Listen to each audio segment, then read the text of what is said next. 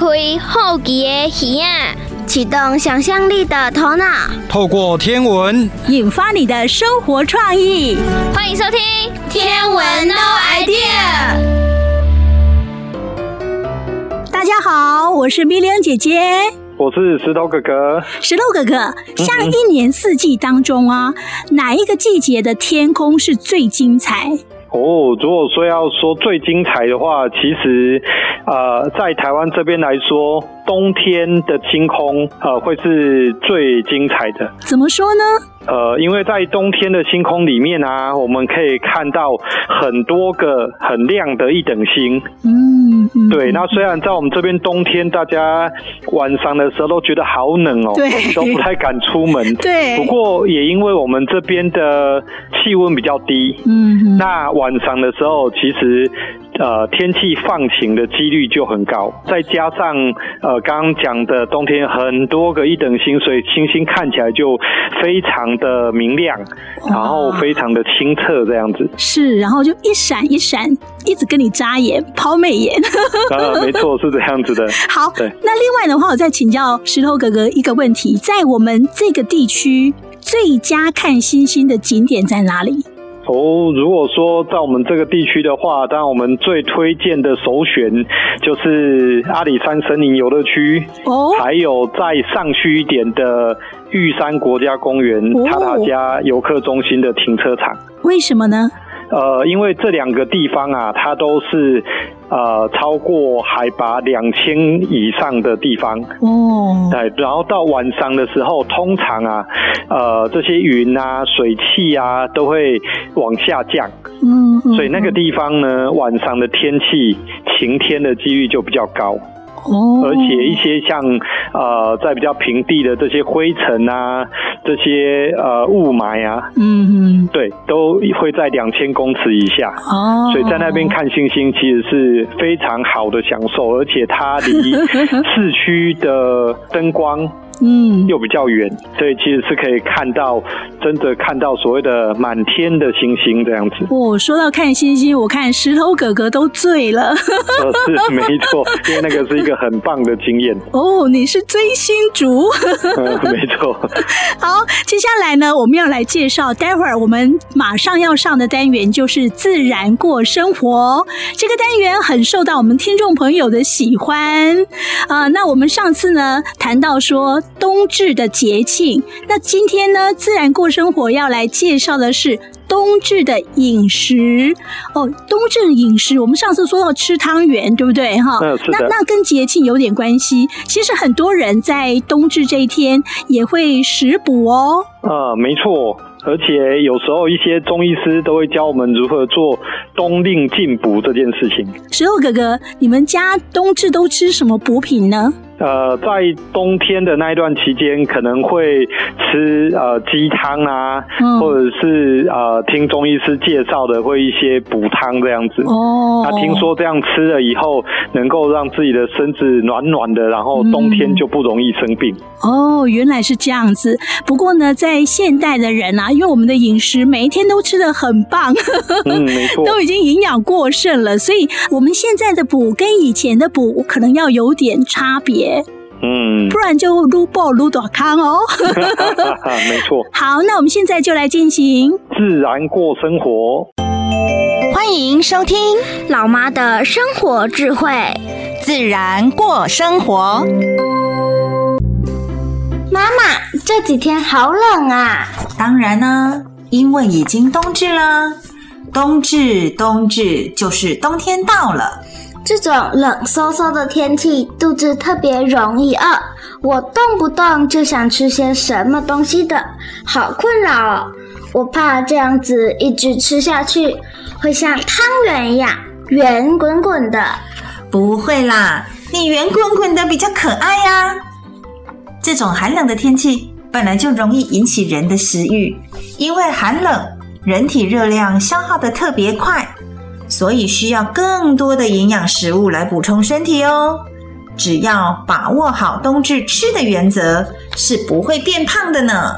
什么是冬至吃的原则啊？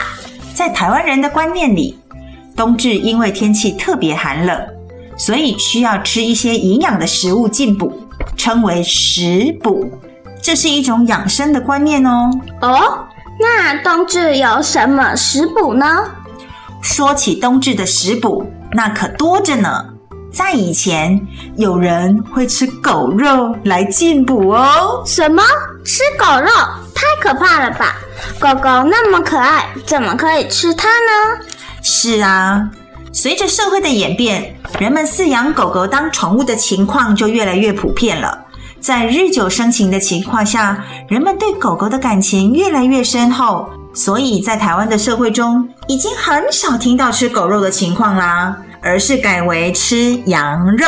哦，难怪街上那么多羊肉炉的店家天天都客满，原来就是要冬天进补啊！是啊，除了吃羊肉以外，还会吃粥哦。哦，吃粥？是我们平常吃的那种粥吗？有点不一样呢。冬天养生吃的粥，除了米之外，还会加上红豆、栗子等较有营养的食物在里面哦，让身体获得更多养分，才能对抗寒冷的冬天。这个我知道，我们学校在冬至的时候曾经吃过腊八粥，是不是就是那种粥啊？嗯，有点像，又不太一样。不过后来，这种吃粥的习俗跟佛教吃腊八粥混在一起，也就没人去区分到底是哪一种了。总而言之，这都是一种养生食补的概念呢。原来是这样。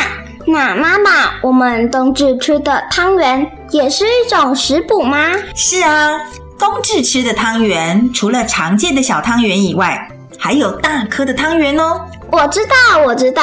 就是里面有包甜甜的馅料那种汤圆。答对了，这种大颗的汤圆通常里面会包花生或是芝麻。花生、芝麻都是营养价值很高的坚果类哦，富含优质的植物性油脂，可以更有饱足感呢。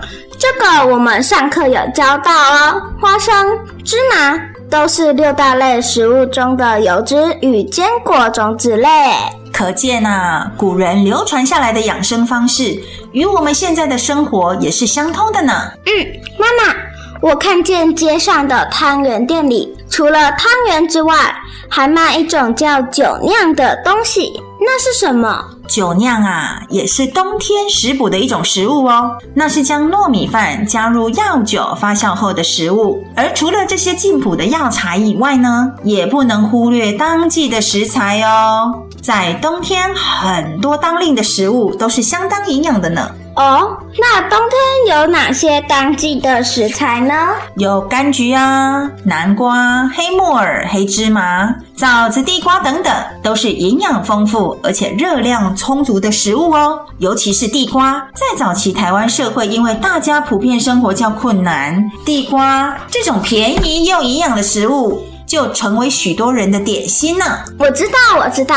我看到街上有好多家卖烤地瓜的商店。对呀，除了烤地瓜外，地瓜还可以加入粥里，成为地瓜粥，压成泥，做成地瓜饼。食用的方法可是多彩多姿呢。哇，所以只要照着吃，就可以达到养生的效果了吗？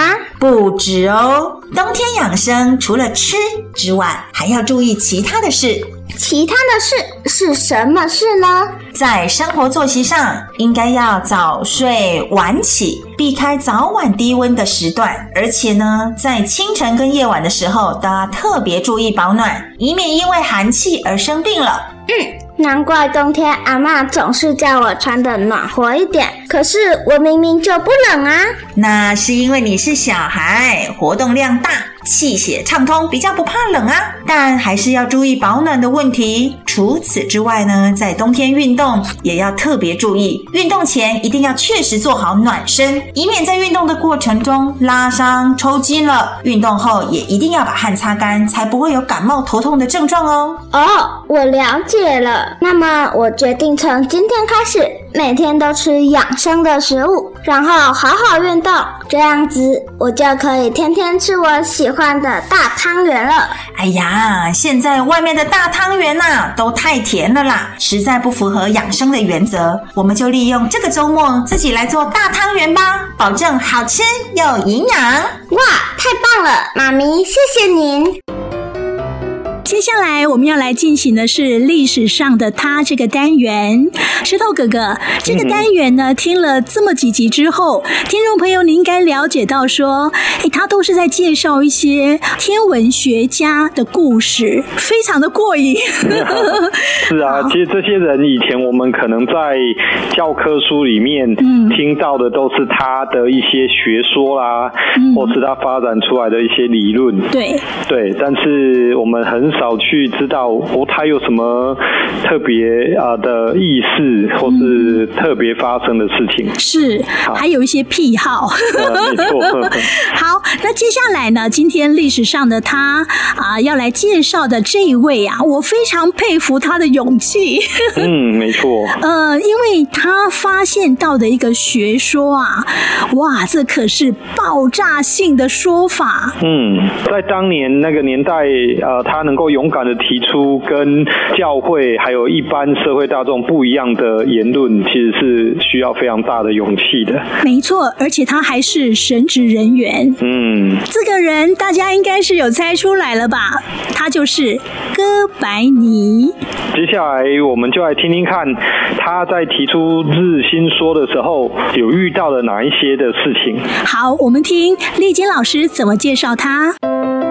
哲学家也是天文学家。中国的天文学家跟西方的天文学家研究的是一样吗？让我们一起来看看历史上的他做了哪些事吧。嗨，雅雅，上次老师跟你说了托勒密和他的主张地心说，今天我们就来讲一位跟他主张相反的人物，名叫尼古拉·哥白尼，他的历史小故事。我们一起来听听看，两个人有什么不同，好不好？好。哥白尼出生在一四七三年，波兰人，是一位天文学家、数学家，也具有医生、政治家的身份。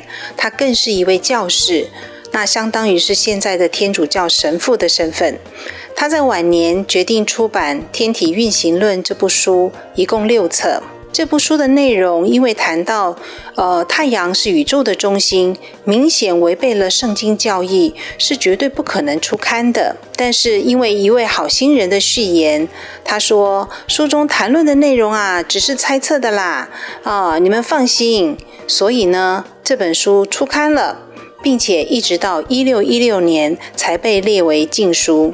那么，哥白尼在书中到底说了什么话呢？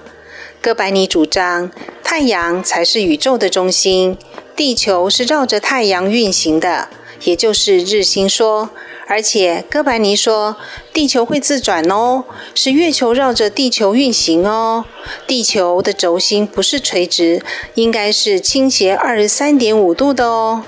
因为这样，所以我们看到的太阳才会东升西落，有白天，有黑夜，一天二十四个小时，一年三百六十五天，还有春夏秋冬四季哦。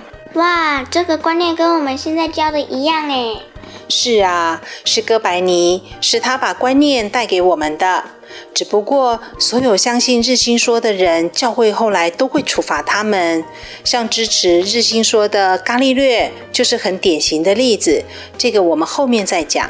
等天文学家如十六世纪的克普勒啊，刚才提到的伽利略啊，还有二十世纪的爱因斯坦等这些人的发明发现陆续出现之后呢，才让哥白尼的日心说得到了充分的科学证据，可以被重复的检验，然后被大家接受，甚至让梵蒂冈天主教教宗都同意修改教廷的宇宙观哦。哇，他的想法这么先进哦！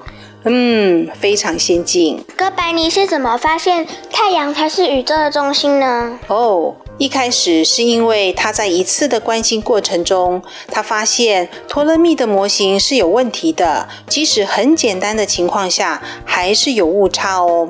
哥白尼下了决心，想要去找出答案，改善这个情况，提高准确率。所以呢，教会的工作他一做完，有空的话他就去关心，就去观测。经过多年的努力之后呢，哥白尼发现了一件事情，那就是在托勒密的模型当中，如果我们是让地球绕着太阳转，那地球自己也转起来的话，一切就会变得简单许多，而且预测变得更准哦。于是，哥白尼的日心说就这样诞生了。跟托勒密的地心说相比，现在的专家认为，哥白尼的日心说模型。就是简单美，他的科学态度也带动了人类后续一连串的科学革命哦，让长达十个世纪好像在打瞌睡、没有进展的欧洲天文科学开始苏醒喽。哦，哥白尼做了一件大事情诶。是啊，这就是为什么我们尊称哥白尼为现代天文之父的原因啊。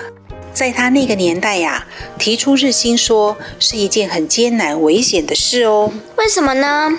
因为那个时候的欧洲人，他们的思想都被教会限制住了，只能用托勒密的地心说预测天象。圣经不能被挑战的，不然最严重的时候会被拖去烧死哦。啊，那怎么办？哥白尼是怎么跟大家说他自己的发现呢？哦，他一开始先用匿名的方式写了一本概论的小册子。等写完《天体运行论》这部书的时候呢，他还忍着哦，一直都不发表，都跟教会说：“哦，那是假设，假设。”他都不敢说“我主张”。直到晚年，他终于勇敢地站在真理的这一边，鼓起勇气出书公布他的主张。最后跟你说个小秘密。哥白尼的天文台在湖边，经常会遇到浓雾，这让哥白尼十分羡慕住在埃及尼罗河边的托勒密哟。好了，今天关于历史上的哥白尼就讲到这里喽。嗯，谢谢老师，老师拜拜，拜拜。大家好，我是米莉姐姐，我是石头哥哥。接下来我们要进行的单元是 English Rock。石头哥哥，我发现我们这一集的 English Rock 换季喽。啊是啊，春天过了以后，当然就是要换到下一个季节了。对，我们这一集的 English Rock，Anne 老师要来介绍的是跟夏天有关系的片语。那夏天有什么相关的片语吗？我们一起来听 Anne 老师的 English Rock。Hi, hi, hi! We're English Rock. English Rock. Welcome to our channel. English Rock and Rock English. Hey, hey, hey! Welcome to English Rock. English Rock. Let's rock English.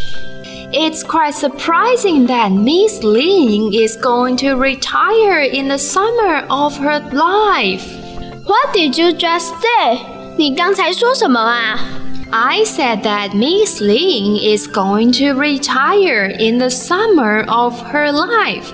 我刚才是说林老师正值壮年就要退休了耶。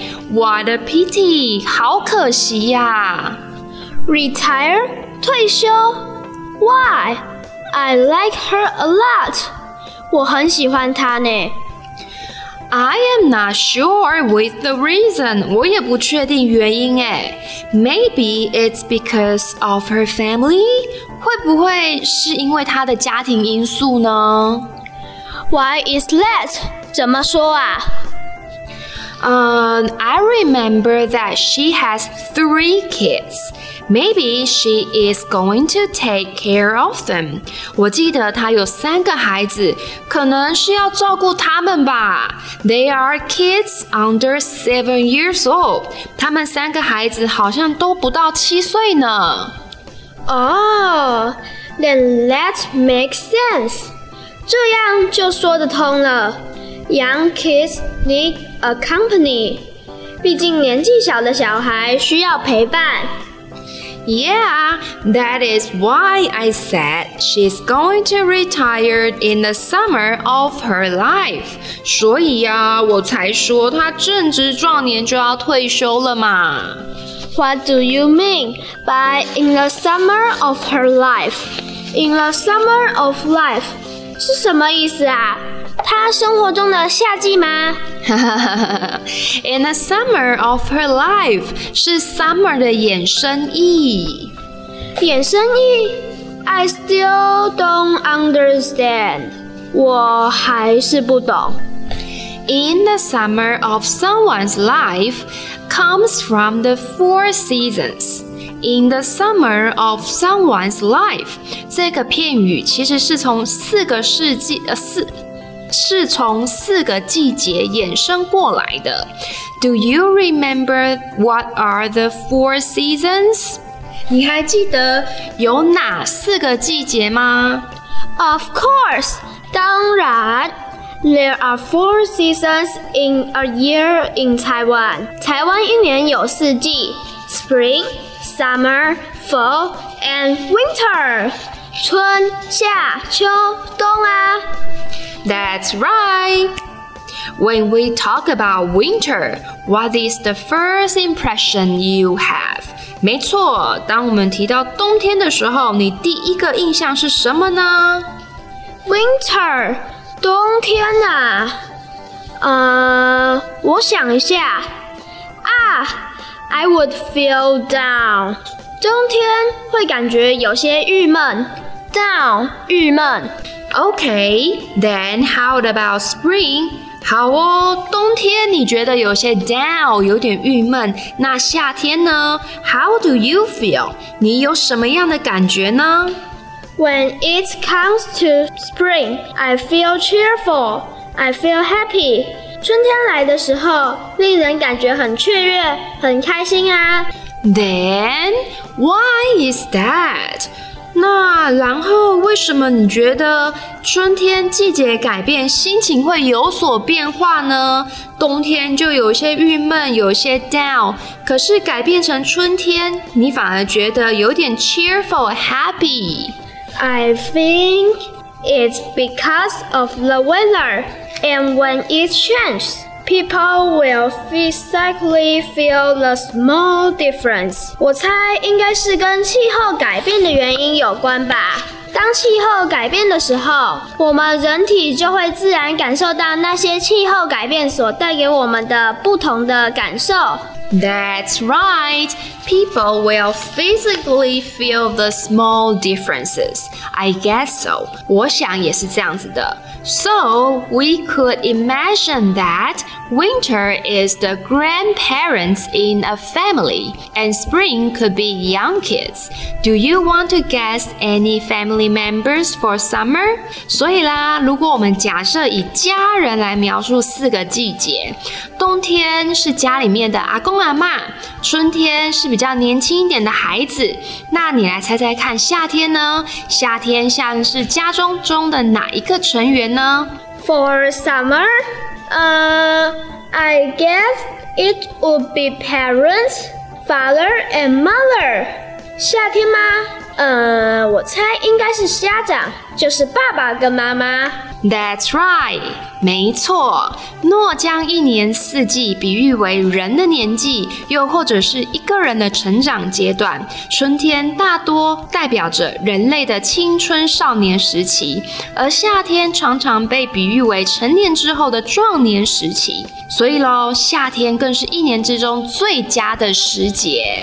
哦，所以说 ，in the summer of someone's life，就是指一个人的壮年时期吧？That's right，没错。So in the summer of someone's life refers to a person who in his or her best condition of life。所以喽，壮年就是指一个人，无论是体力还是健康，都是最佳的时期。 啊，That's why you feel pity that Miss Lin is going to retire in the summer of her life。这也是为什么你觉得林老师现在壮年时期就要退休，感觉很可惜吧 唉，That's right，对呀。Now, do you know how to use in the summer of someone's life? Would you like to make a sentence? Now，现在你知道该怎么用 in the summer of someone's life 这个片语了吗？想不想自己造句看看？Me，呃、uh,，give me a second，给我一点时间想哦。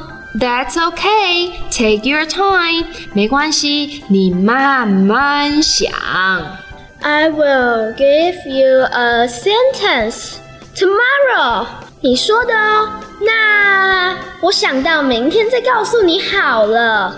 哎呦，It's too long. 太久了啦。哈哈哈哈。In the summer of one's life. In the summer of one's life. 正值壮年的用法，你们会了吗？Do you get it？哎，石头哥哥，你知道说有一个拿着三叉戟，而且呢骑着黄金战车的这位是什么样的神呢？哦，他应该是希腊神话里面的海神波塞顿。答对了。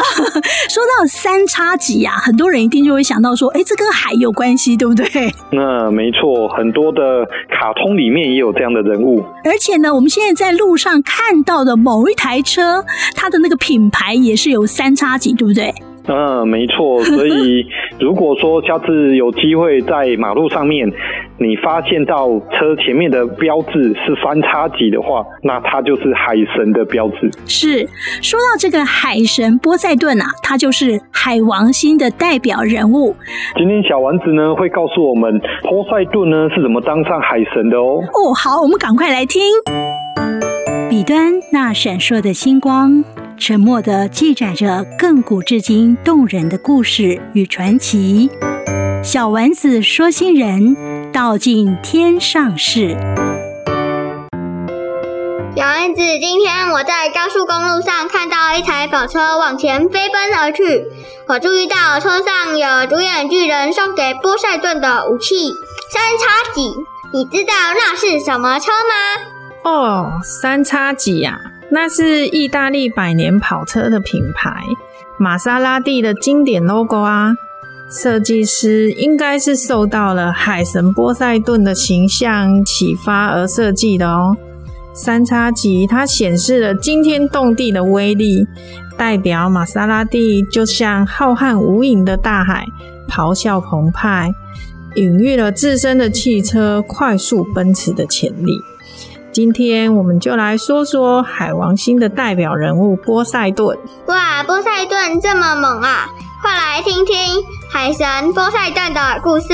在奥林帕斯宫殿里，众神正七嘴八舌地讨论着。波塞顿、黑帝斯以及其他姐妹们，一出生就被你们的父亲克罗诺斯吞到肚子里，是宙斯把你们解救出来，又带领着。诸神打败了父亲，这王就应该是宙斯啊！宙斯身为老妖，以他的排行是无法当王的。宙斯当王，那是要把我这个哥哥晾在一旁吗？其他姐妹都不想淌这趟浑水。这时，赫拉跳出来说：“那就请宙斯和哥哥们一起掌管吧。”但谁也不肯让步，这件事就这么一直悬着。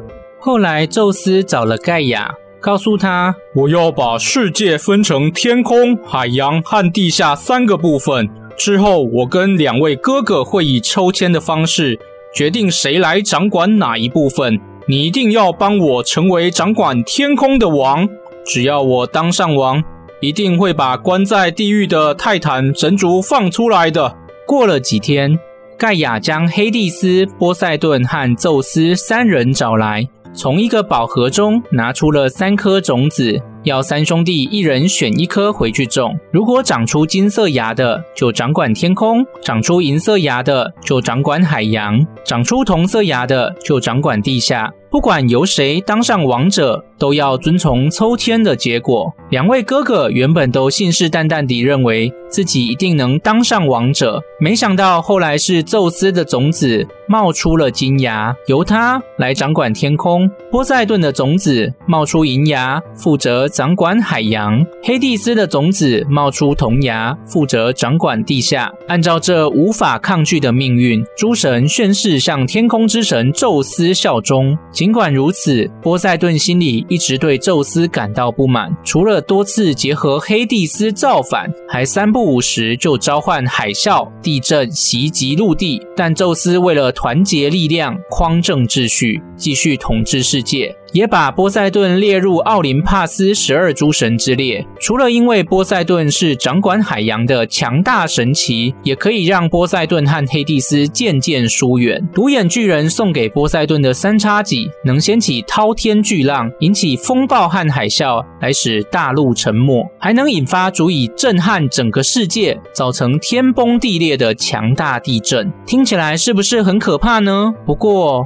它的三叉戟也可以被用来击碎岩石，从岩石裂缝中流出的清澈泉水滋养着大地，使农民五谷丰登。所以波塞顿又被称为丰收之神。波塞顿还给予了人类第一匹马，他所乘坐的战车就是用金色的战马所拉的。当他的战车在大海上奔驰时，波浪会变得平静，周围还会有海豚跟随。海的宁静也象征了波塞顿亲切的神性。直到现在，爱琴海附近的希腊海员和渔民对他仍然是极为的崇拜。谁当王这么大的事，竟然可以用抽签决定？好像很简单，要简单一点。那他们为什么不用剪刀石头布？这样不是更快更简单吗？嗯，当下呢，大家都觉得抽签是最公平且明智的办法。古代希腊人认为，抽签的结果并非是偶然哦，而是命运之神明智的决定，所以将抽签当成做决策的好方法。海王星是八大行星中距离太阳最远，游走在太阳系的黑暗边缘，是不是就像？是古代的帝王会把可能对自己地位有威胁、谋反或犯罪的人分配到边疆地带呢？哼，全程真是越来越有想象力喽！哎，大朋友、小朋友，你们有没有想过一个问题呀？什么问题呢？就是晚上呢，我们在看月亮的时候，为什么每天月亮的形状都不太一样呢？嗯，这的确是一个好问题。还有啊，这个月亮上面真的有嫦娥跟兔子吗？嗯，上次我听了那个石头哥哥说有的时候，我现在晚上也一直在看。呃，有人说啊，那个不是；有人说那个是。到底那个黑黑的影子是什么呢？这个答案呢，在今天的宇宙有道理，月亮姐姐要告诉你哦。宇宙有道理，好奇故我在。Let's draw sky。我是月亮姐姐，让我们一起探索宇宙的奥秘吧。大家好，我是月亮姐姐，我是恩恩，我是阿登。你是否已经看见上弦月？看它慢慢地圆，慢慢缺。月亮姐姐，你在唱什么？嗯，其实这是我们那个年代的歌啊，叫做《上弦月》。为什么你要唱这么好笑的歌呢？你们想想看，你每天看到月亮的形状都一样吗？不一样。我看到的是一根弯弯的香蕉月亮。嗯，我看到的是一个圆圆的盘子。哦，好，那为什么月亮的形状会一直变来变去呢？不知道。嗯，古人说人有悲欢离合，月有阴晴圆缺。今天我就来跟大家谈谈月亮的形状吧。你知道月亮自己会发光吗？会。嗯，其实月亮是地球唯一的天然卫星，它本身是不会发光的哦，是反射太阳的光。所以恩恩答对喽。好，那这里有一张一个月从农历初一到三十的月相变化图，想想看，为什么月亮会有不同的形状呢？不知道。嗯，我觉得月亮是被地球的影子遮住了吧。哦，好，真的是这样吗？来，我这边有两张图卡，分别是月面和地球影子的模型哦。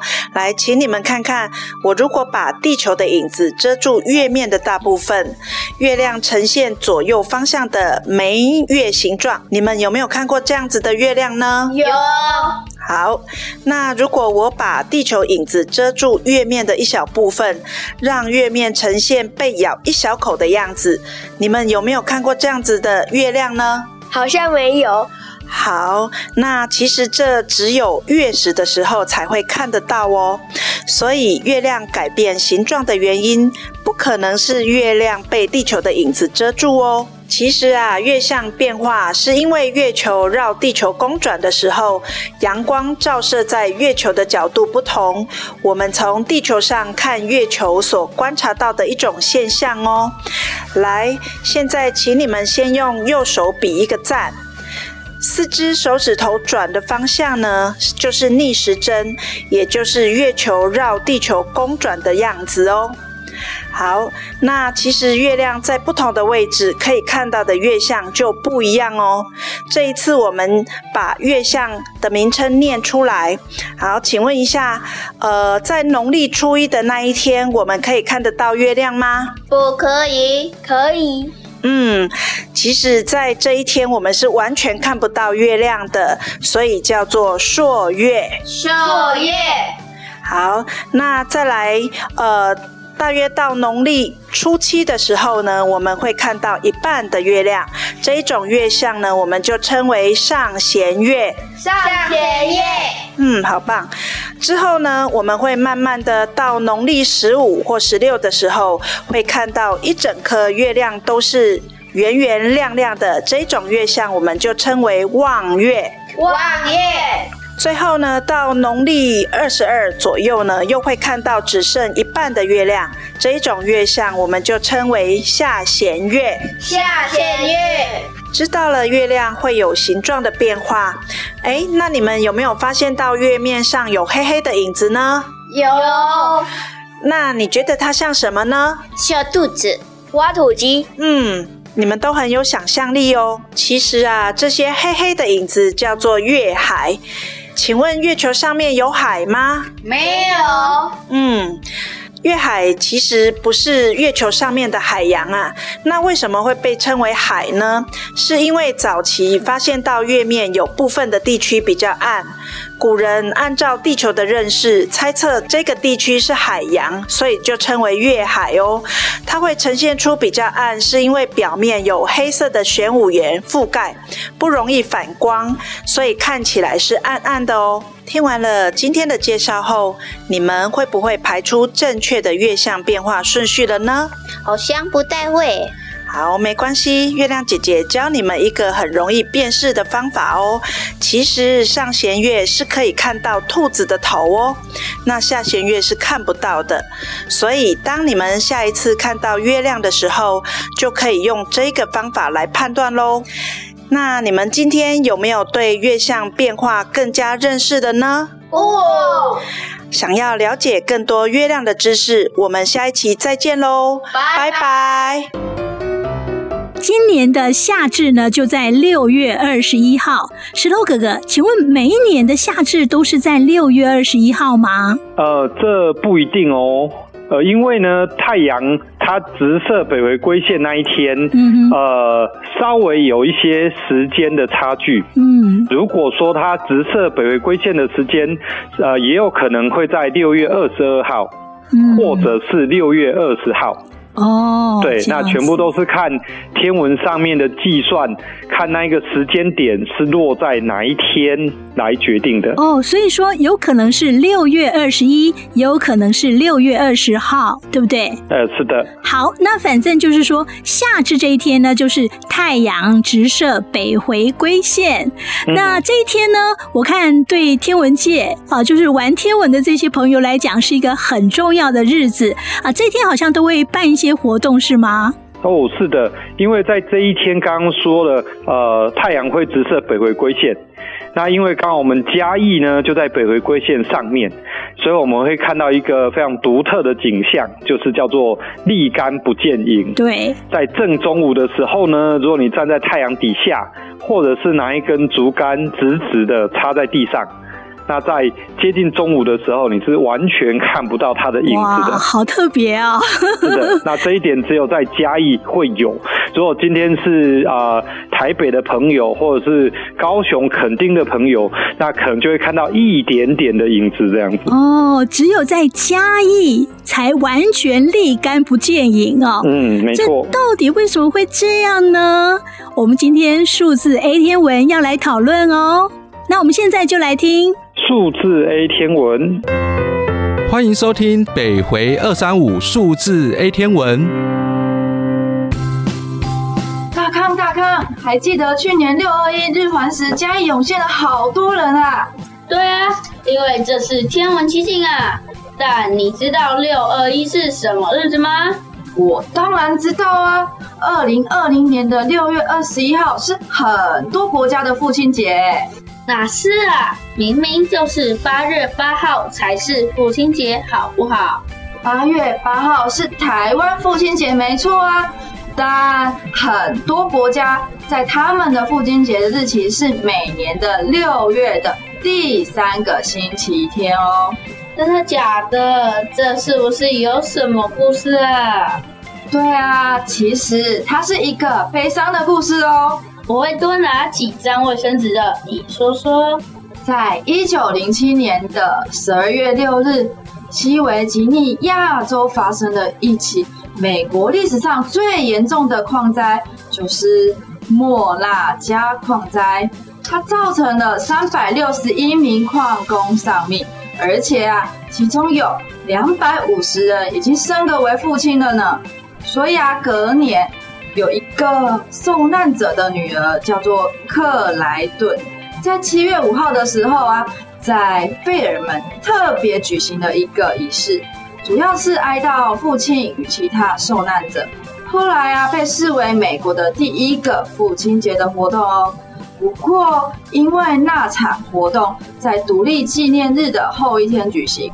所以其他的地区根本没有跟进，也就因为这样就没有后续啦。天哪，台湾以前也很多采矿产业，也是造成很多伤亡，真的很可怜哎。对啊，真的很可怜哎。所以啊，我们要很珍惜现在所有的一切哦。